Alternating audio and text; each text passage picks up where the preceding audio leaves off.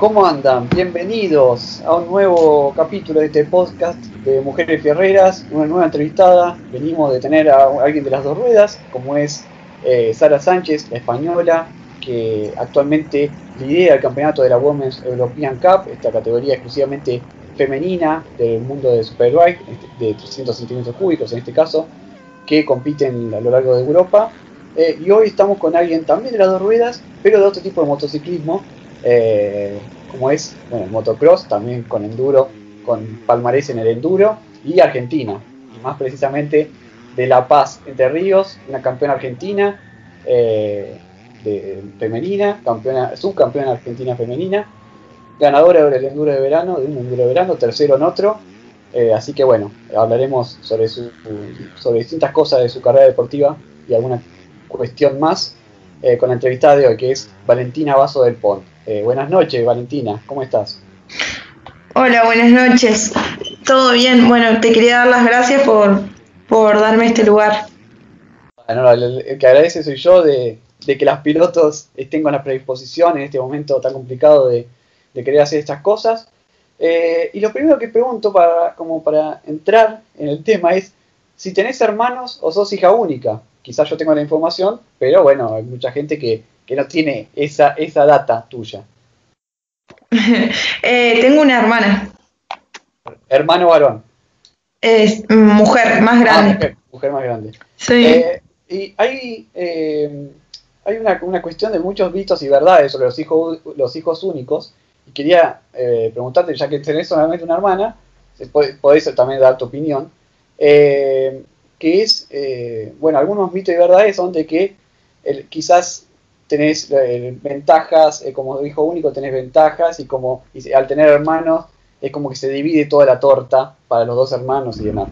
En tu caso, eh, en algún momento de tu vida, de tu infancia, de tu niñez, de tu adolescencia, ¿Deseaste ser hija única por algún motivo? Porque veías que, que no, no, llegaban a darte algo por, por tener que darle también a, a tu hermana.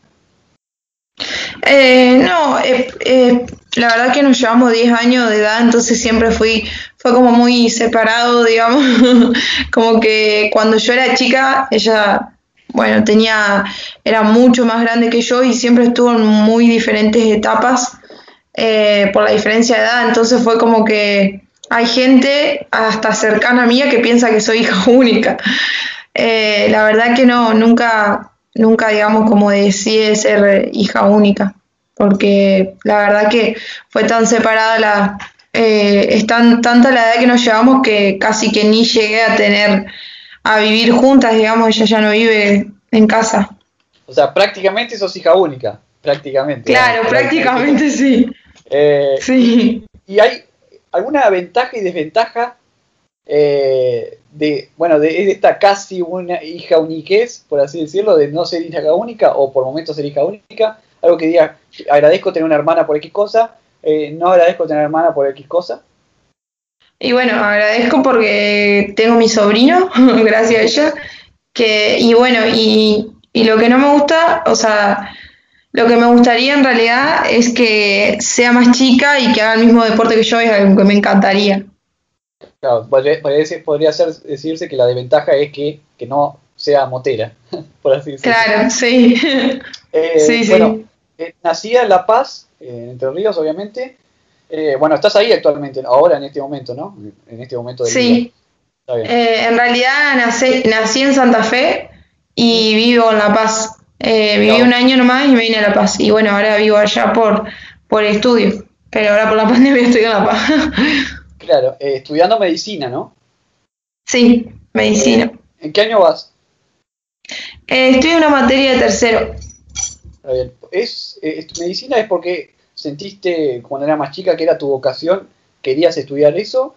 ¿O es más bien como para decir, bueno, a ver, había una carta de cosas para hacer y dice, vos dijiste, bueno, medicina me puede llegar a gustar más y me veo más trabajando eh, con eso en el futuro? Cuando era chica, eh, siempre estuve entre dos carreras, pero te digo, de, la escuela. Siempre decía medicina porque me gustaba, me daba cuenta que me gustaba la ciencia natural, que era lo poco que veía en ese momento de la materia. y decía que estaba entre eso y abogacía, dos carreras que nada que ver, digamos. Pero abogacía lo decía más por, por mi papá, digamos, que, que es abogado, entonces era más como, no sé, por querer copiarla de él o algo así. Y después de grande, cuando llegó el momento de definir, digamos, eh, rápidamente me di cuenta que era lo que quería y cuando empecé a estudiar para el ingreso dije, no, esto, esto es lo que me gusta. Está bien. Por suerte. Eh, y hablamos, recién hablamos de la pandemia y bueno, hay muchas, eh, hay muchas personas que lo vivieron de diferente manera, ¿no? Algunos eh, descubrieron algunas cosas de sí mismos, otros aprendieron a valorar lo que tenían, o, a, quizás a estar más tristes por lo que no tenían. Eh, en tu caso. En tu caso, ¿en qué, momento de tu vida cayó la pandemia? Marzo del año pasado. ¿En qué momento de tu vida te encontrabas a nivel personal, universitario, deportivo? Eh, a nivel personal estaba y universitario, digamos, estaba en plena, muy ansiosa, había arrancado una semana a ir a la facultad de mi segundo año y, estaba muy enganchada con lo que venía a la facultad, digamos. Y estaba en Santa Fe, en el departamento, yo vivo sola, y estaba contenta y, y a nivel, pero a nivel deportivo estaba totalmente alejada de la moto de que me fui de casa, digamos, yo ya no tengo moto, entonces es como que ahí cuando me voy me queda el deporte de lado. Sí lo sigo haciendo, pero eh, muy de vez en cuando eh, voy a una carrera, corro, pero sin entrenar, más diferente, digamos. Así que me, encontró en ese punto eh, a full con la facultad y alejada del motocross. podría decirse, por lo que he hablado creo en el vivo que hicimos en abril, mayo del año pasado, y he escuchado alguna nota también reciente tuya, es que de alguna manera la pandemia te benefició a la hora de poder practicar eh, eh, el motocross, ¿no? Porque, como dijiste, al estar en Santa Fe, eh, se complica eso, prácticamente se hace imposible correr. En este caso, al estar ahí en tu casa en este momento, se te facilita un poco más las cosas para ir a correr, ¿no? Claro, eh, la verdad que a mí la, pandemia me favoreció mucho el poder andar en moto. Eh, yo ahora entreno eh, todos los días si quiero. la verdad que al estar, al ser virtual la facultad y tener más tiempo y estar en casa, bueno, eso, estoy súper alejada, súper cercana a la moto y bueno, nada, la verdad que disfruto un montón de eso. Está bien. Eh, bueno, estuviste también varios meses alejada por una lesión, ¿no? Sí, eh, eso fue en el verano. Eh, fue, mm, estuvimos entrenando y no fue, a ver, fue llegando a las, a la, antes de las fiestas, en diciembre por ahí fue la caída. Bueno, yo estuve entrenando y estaba todo cerrado, entonces entrenaba nomás. Y cuando hicimos un encuentro acá en La Paz, como de varias motos, no era carrera, pues todavía no se podía, pero cronometrado. Bueno, igual hicimos como una largada. Largué, venía tercera en una de las pistas que yo entreno y tuve una caída eh, bastante pava, te voy a decir. Y bueno, ahí me lesioné el hombro derecho. No, el hombro izquierdo. Y desde ahí recuperación hasta eh, hasta cuándo? ¿Cuánto, ¿Cuánto llevó de la recuperación? Operación si hubo. Y me llevó casi un mes. Eh, fue ligamentario, no fue operación, ah. ni hueso, pero eh, me llevó casi un mes, la verdad que un montón. Y después de eso volví a recuperarme, entrené, fui a una carrera y me chocaron, me, largué con los varones, había largado bastante adelante y se cae uno arriba mío, así que me volví a lesionar el otro hombro. Está eh, repartido, si, si había uno lesionado, el otro también tenía que estar igual. Ay, sí, el otro, ay, sí. Eh, así que fue una mala racha que tuve ahí, pero después de eso no hubo más lesiones, digamos. No soy de caerme. Sí, por eso, por eso... Eh, es rarísimo. es, es normal igual que haya pilotos lesionados en este deporte, ¿no? Sí. Eh, pero bueno, en tu caso sí no era, no era muy normal eh, las caídas. Bueno, a ver, ya que hablamos de las motos, ahora sí nos metemos más en la carrera, retrocedemos un poco en el tiempo. Eh, y quiero saber cómo se dio tu inicio en las motos, eh, si había, eh, si existía un vínculo familiar con ellas, no sé, padre, tío, algún familiar así, o si fuiste como una oveja negra en la, en la familia Vaso del Pont. no, arranqué por, por mi papá. Mi papá empezó y yo al tiempito me sumé. Ni bien ni bien crecí un poco. o sea, tu papá empezó de grande. Sí, empezó de grande.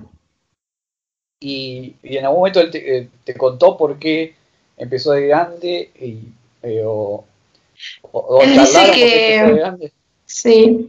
Sí él dice que siempre fue su sueño la moto desde chico pero como que en esa época no era tan normal como hoy que te compre una moto digamos de motocross. Eh, y, bueno, entonces dice que de grande, cuando se la pudo comprar, eh, arrancó, pero él no conocía el motocross, arrancó corriendo enduro. Y un amigo eh, le dijo, bueno, que le iba a mostrar el motocross, que sé yo, y le llevó una carrera. Y bueno, ahí se enloqueció y dejó el enduro y dijo, esto es lo mío. Y ahí nomás arranqué yo. sí, pasa, les pasa a todos, es, es una cosa, bueno, el enduro que cada uno tiene su encanto. Hay mucha gente que practica los, dos, porque el enduro quizá, el, que hace, no sé, enduro transmontaña o el transvelasco, eh, así carreras en claro. Argentina, eh, tiene otro atractivo que, el motocross no tiene, pero la adrenalina que debe tener el motocross, no debe haber algún deporte de motor que, que lo que sea así de igual, de igual que, el, motocross. Quizás sí, el supercross, obviamente no, pero hablando de motos, Sí, la verdad que la adrenalina que genera el motocross es único. Y yo creo que lo del enduro de que elige cada piloto, por ahí yo creo que va más en la parte del país que vivís. Eh, por ejemplo, acá donde yo vivo, casi que no hay enduro, o si hay, es muy eh, senderos, no es. Yo he visto, a ver, yo hago motocross, pero veo los campeonatos de nacionales de enduro en San Juan, en provincias así que tienen montañas y y luego su atractivo, digamos, no digo que Entre Ríos no tenga, pero es como que ahí sí vos decís, uh, qué ganas de largar o probar. A mí me encantaría probar alguna vez. Claro, Entre Ríos es como más llano, digamos. Eh, claro, sí. Pertenece todavía a lo llano. Si te vas un poco, ya te vas a Córdoba, ya es otro el cantar. Sí, sí, tal cual. Eh, bueno, correr en el argentino, eh, ya que lo, nombramos, eh, ¿era una meta que, te pusiste mucho antes de concretarlo? O bueno, fuiste avanzando en la moto, la moto y dijiste, bueno, vamos a ver si se, si se da y se dio de un momento para el otro. La verdad que yo corría el, interprovincial en el 85, en ese momento en el 2013, tenía 13 años. Y eh, eh, ni siquiera sabía del campeonato argentino. Y en una carrera se me acerca un, un hombre, un piloto, Ariel Mori, que corría con papá, y me dice, ¿por qué no pruebas el, campeonato argentino de motocross? Me dice, que corren mujeres. Y yo, ¿qué? No sabía. Y bueno, y ahí fuimos a probar en el 2013, a la última fecha del argentino, en Mendoza, y quedé muy sorprendida con mi nivel, digamos. Eh, fui y las dos, las dos carreras corrí eh, venía primera en todas y me terminé cansando porque eh, fui así a probar y yo antes de correr argentino quizás no entrenaba tanto las pistas son muy distintas y bueno, terminé tercera. Eh, pero terminé haciendo podio y, muy sorprendida y estaba feliz. Y dije, el año que viene, cuando arranque el campeonato, quiero, quiero hacerlo. Y era ni hablar que era un sueño ganarlo, pero ni siquiera me lo imaginaba sí vi que estaba al nivel de las chicas todo, pero era un sueño. Y cuando arranqué la primera fecha, eh, para contextualizar, eh, creo que el campeonato argentino de eh, femenino, digamos, de, a nivel nacional, claro. arranca creo en 2013 justamente, si mal no recuerdo, ahora sí. he hablado con Dalila y algo hace poco, creo que arrancan como, si no fue en 2013, fue, habrá sido fin de 2012, pero fue por ahí. y justamente me quería meter, me quería meter, seguramente ya ibas a meterte vos, con el Campeonato Nacional de 2014, que vos decías que no, esperabas lograrlo. Bueno, eh, a ver, a nivel nacional, salvo que uno haya competido tres años seguidos anteriormente y haya sido su campeón, tercero, haya estado cerca, creo que en, tu primer año completo, ah, digo vos, debe haber sido cualquier otra, eh, no se imagina ser campeona. Eh, en tu caso, no, ni hablar. Tuviste ese privilegio, ese honor. Sí. Y aparte, bueno, cualquier piloto sabe que para ganar un campeonato argentino, todos dicen que te lleva uno o dos años mínimo corriéndolo participando eh, para llegar al podio, te voy a decir, porque es muy distinto a los campeonatos provinciales eh, y, más, y más donde corría yo, que el suelo es muy distinto por las provincias y qué sé yo. Entonces, para mí fue un sueño.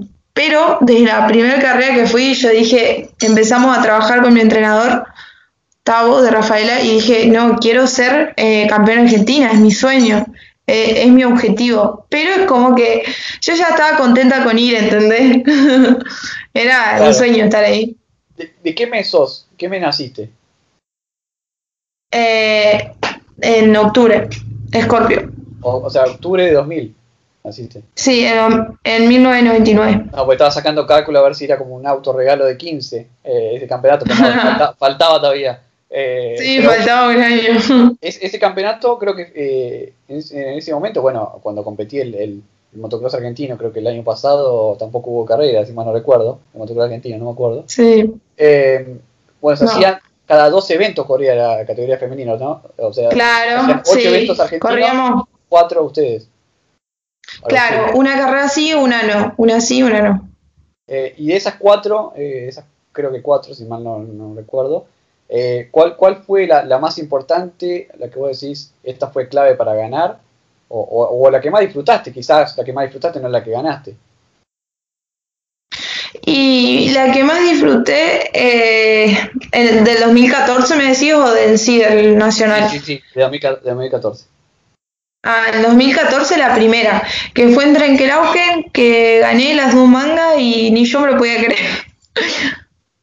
Y no. Porque era la primera fecha.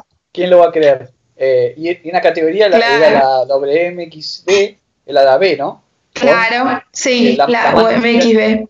Sí, era la más numerosa, ¿no? O, bueno, lo Claro, era la más numerosa, tal cual. Eh, y bueno, y esa de Trenquelón que fue la que más disfrutaste y fue tu mejor carrera, la más clave, la, clave, digamos, para terminar siendo para el campeonato, o crees que eh, la más importante fue la última porque se dio ahí el campeonato, o la anteúltima, no sé cuándo te coronaste. Eh, yo creo que sí, que fue la clave. Eh, arrancar con el pie derecho así, ganando, sumando 40 puntos la, la primera fecha, yo creo que fue, eso me dio una ayuda tremenda. Yo creo que fue muy clave esa, esa carrera que gané. Bueno, y un par de años después, peleaste el campeonato en la A, con lo que eso implica, con las, pilotas más experimentadas y demás, y con motos de más potencia. Eh, pero que bueno, quedaste cerca, quedaste, eh, pegó en el palo. Su campeona. Sí, su campeona. Eh, ¿qué, faltó, ¿Qué faltó para eso? ¿Hubo una lesión o, yo recuerdo mal? Eh, fue así, yo en el 2014 salí eh, campeona de la B, pero había diferencia eh, con la A, sobre todo con la punta, digamos. Entonces en el 2015 trabajé un montón para llegar a alcanzar los tiempos y el ritmo que tenía la A. Eh, y bueno, y aparte, eh, yo tuve, lo que a mí más me costó es que yo siempre fui una de las más chicas del campeonato y yo cuando gané en la B, digamos, salí campeona, las chicas corrían con moto grande todavía, éramos eh, solo Jasmine Rutherford y la que corría, la otra chica corría con 85, que peleaba el campeonato conmigo, después eran todas 250 o 125. Y yo como era súper chica, tuve que hacer el cambio, yo me cambié de 85 a 250, así de una. Entonces fue el 2015 eh, la adaptación al 250 y eh, la transición de llegar al ritmo de una categoría de pasar a la otra, ¿entendés? A alcanzar los tiempos de la A. Entonces, en el 2016, eh, bueno, em, empecé a correr y la verdad que, la que la que ganó fue Dalila. Dalila, siempre, ¿fue Dalila en el 2016? No sé si no fue la chilena. Eh, no, creo que Dalila. Dalila siempre fue para mí eh, un, sueño, era, era mi sueño ganarle. Eh, para mí es admirable. siempre fue bueno, salió campeona, es la que la chica que más ha salido campeona en Argentina, más veces. Ganó 22 campeonatos, ganó ella, imagínate. Imagínate, no, es una genia. Para mí, eh, yo la admiré mucho de un principio y correr con ella, haber salido atrás de ella subcampeona, ella era un sueño. Sí, tal cual.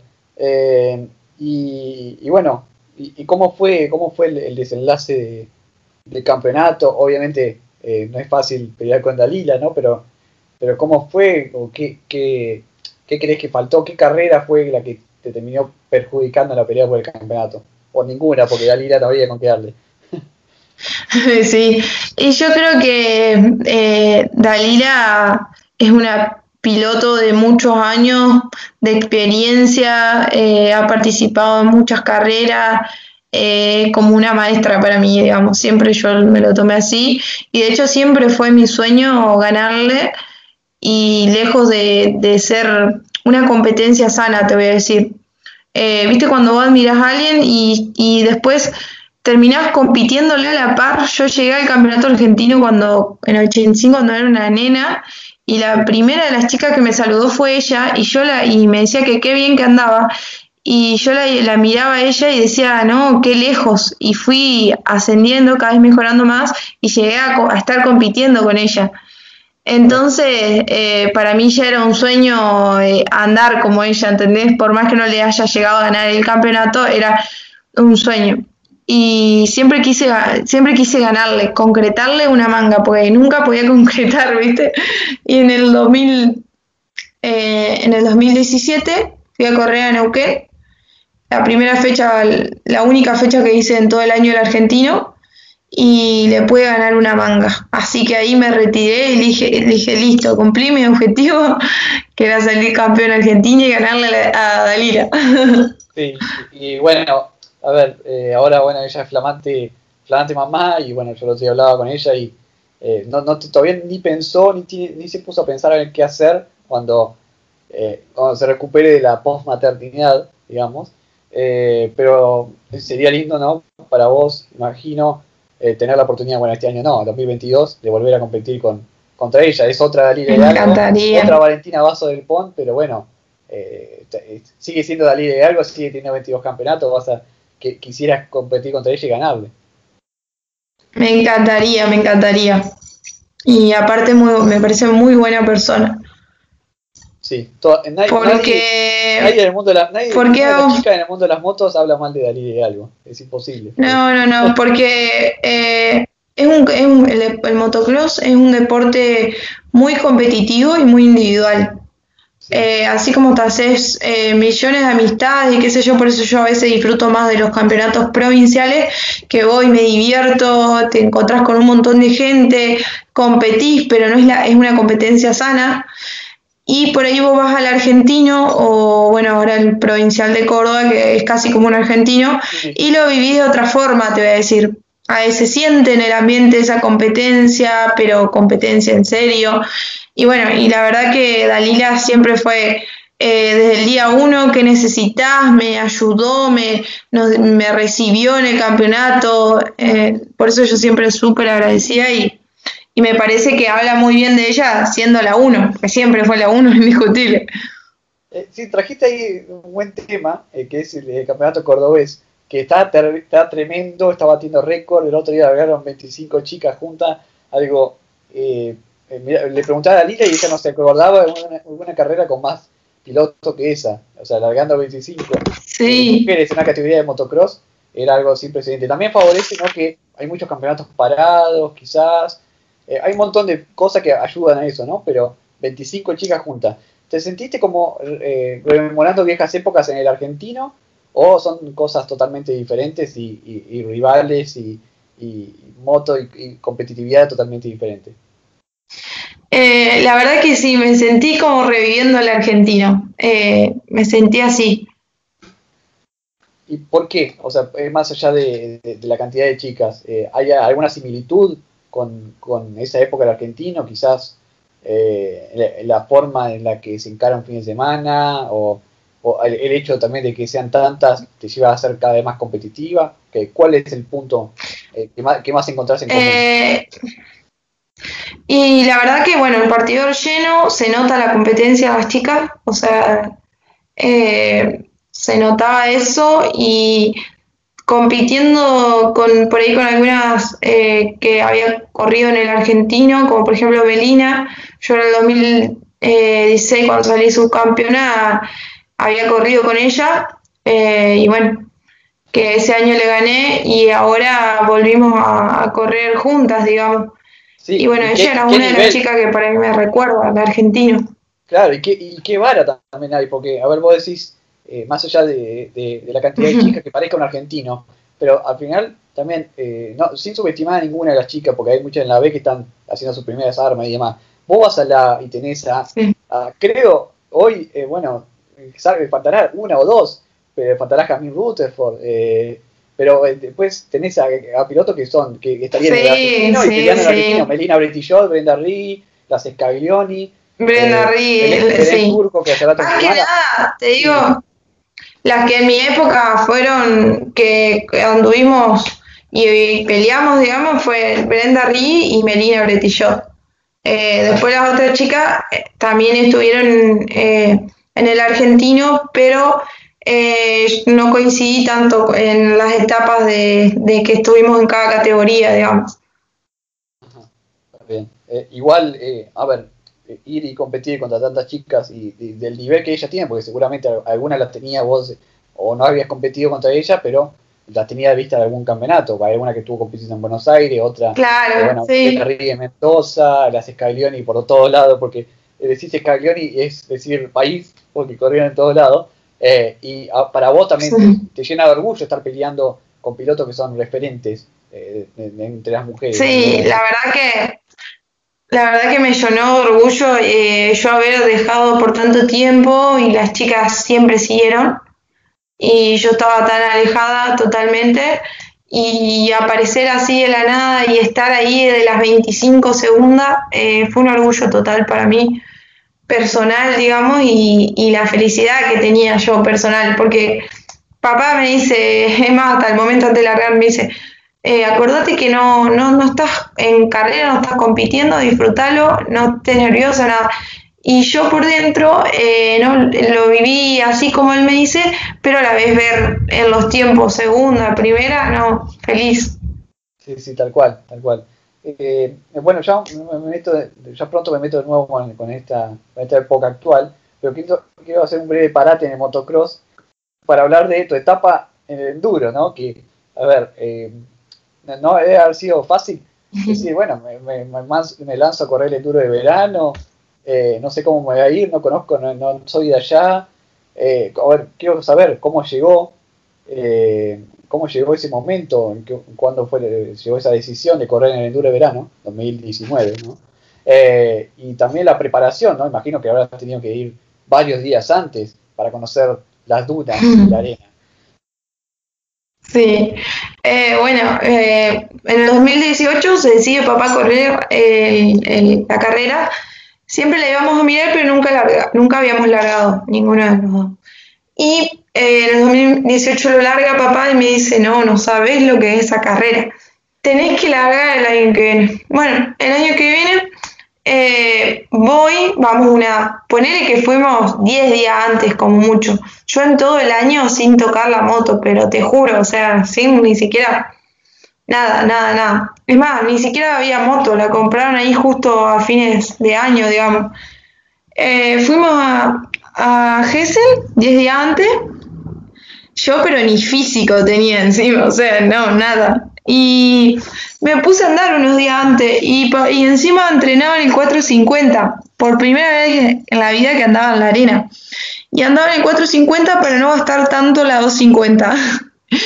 Y me recansaba, no estaba cómoda porque en el 450 no iba cómoda, mucho peso, mucho motor, todo. Y bueno, me dice, papá, ¿por qué no largas? Y bueno, le digo, bueno, largo, le digo. Pero no, no, no podía dormir hasta que llegaba la carrera, los nervios que tenía. Y no, era un sueño largar esa carrera. Y, y le digo, bueno, dale, pero no sé si va a terminar nada, le digo, porque daba una vuelta entrenando y me cansaba, o sea, me moría, tenía que parar a descansar. Me dice, dale, total largas en el 250 que tiene el arranque eléctrico y si te caes, digamos, la, la vas a poder prender, porque yo no llego al piso. La 450 era con patada. Y bueno, eh, llegó el momento y largué. No, no, no. Dije, nunca más. Eh, o sea, no sé qué pasó en la carrera, pero yo largó y se me hizo como que se fueron cinco minutos. La pasé tan bien, fue tanta la adrenalina, la emoción, que se me pasó rapidísimo, nunca me cansé. Eh, es más, cuando terminó la carrera dije, ya terminó, o sea, no, fue un sueño para mí. Qué, loco, qué loco eso. Que se Fue muy loco, sí. Que se haya hecho tan rápido. ¿Y, qué tuvo de especial eh, la carrera, más allá de, la victoria? Digamos, si, si, no hubiese estado la victoria, ¿qué te, qué te dejaba esa primera experiencia? Eh, la primera experiencia fue estar ahí con tantos hombres, con tantos pilotos. Éramos, yo me sentía diminuta y, o sea, yo no llego al, al piso, ¿entendés? Y estar ahí eh, eh, mucho, en, las redes te joden mucho con eso, ¿no? Sí, me carga, me carga. Sí, sí, yo me autojuego.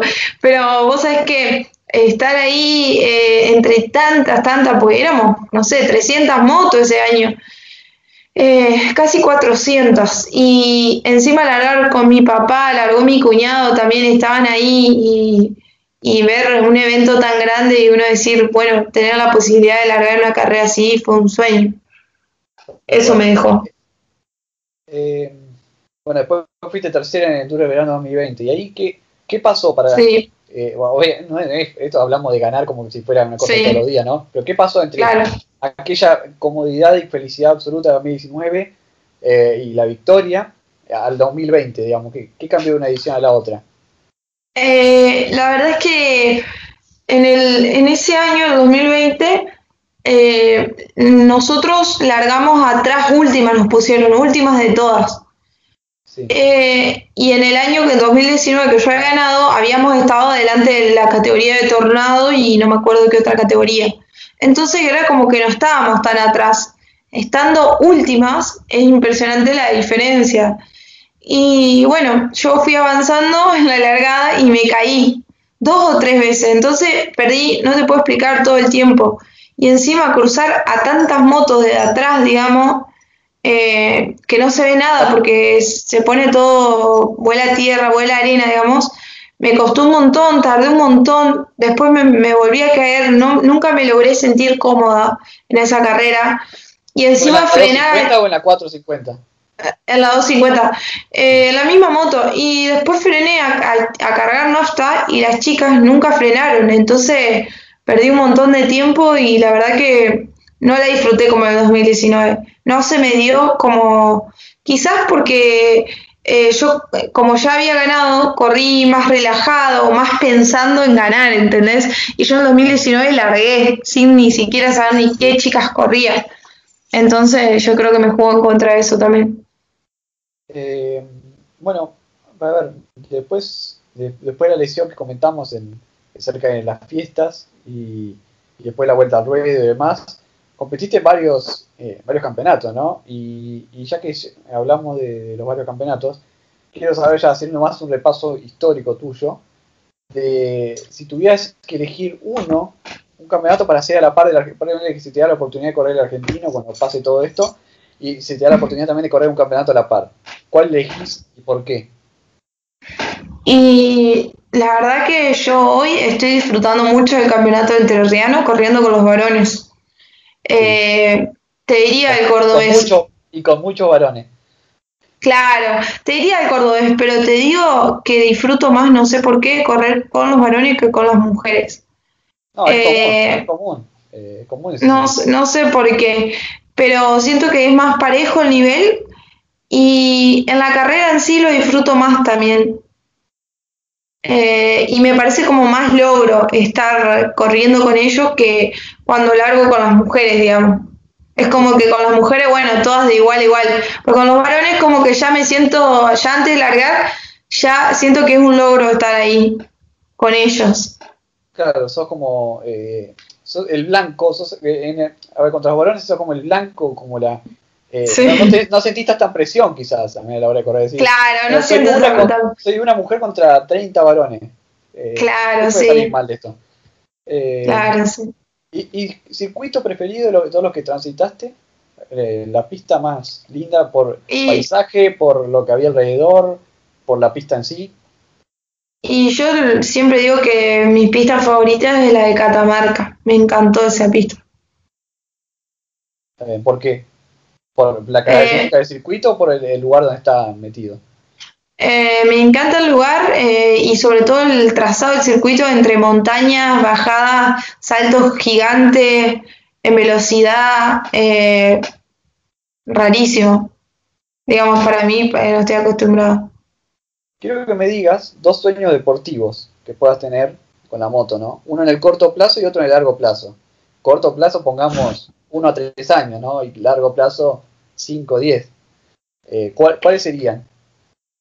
Eh, a corto plazo, eh, ganar el campeonato que sea, el entrerriano, el provincial, estoy peleando para eso. estoy corriendo dos campeonatos en Entre Ríos con los varones en promocional uno vengo segunda y el otro vengo cuarta. Y me encantaría llegar a, final de año estando primera, ganando alguno de los dos. Y, bueno, y el cordobés eh, también me gustaría ir a otras fechas. Eh, ya ganar no puedo porque yo falta la primera, la segunda no puede terminar. Así que hay mucha diferencia ya de puntos, pero eh, ese sería mi objetivo a corto plazo. Y a largo yo sueño con, o sea, me, encantaría ir, estaba mirando la chilena esta Ignacia Riveros, que está allá. Hace, hace varios tours por año en Estados Unidos, Ignacia. No, no, es mi sueño, eso es mi sueño, eh, la verdad que... Correr los mini O's, correr los mini decís vos. Sí, sí, sí, ese es mi sueño. Pero eh, yo creo que cuando menos te lo esperás, yo miro y miro para atrás o veo las cosas que me van surgiendo y me y ya estoy feliz, o sea, súper contenta y obvio que quiero llegar, tengo millones de objetivos más, pero es como que ya estoy agradecida de, de todo lo que, lo que pude hacer de la carrera deportiva y, eh, eh, y nada, ver los logros, los frutos de tanto entrenamiento y esfuerzo, digamos siendo que a la par hago otra cosa, porque no es mi vida el motocross. No, es que estoy dedicada a eso, digamos. Claro, eh, otro sueño podría ser para cualquier piloto es ser piloto profesional y, y todo el día y la semana. Sí, me encantaría eso. Si en Argentina sería real eso, sería soñado. Pero acá en, este país no. Lamentablemente no. Y, que a mí me digan, eh, bueno, ahora vas a trabajar, tal piloto va a correr y bueno, vos vas a ser, ser encargado de prensa, te vamos a contratar y te vamos a llevar por todo el mundo, también es mi sueño. Claro, si eh, vos decís, bueno, estamos en Estados Unidos, bueno, pero no. Eh, bueno, yo leía, eh, leía así nomás que hay algunas empresas, hay, nosotros a veces nos cuesta entender por qué España tiene tantos pilotos de todo, ¿no? España tiene pilotos de mm. auto, moto, karting, moto cross, enduro, todo está España, en lo que es deporte motor, ¿no? Después ni hablar de los demás deportes.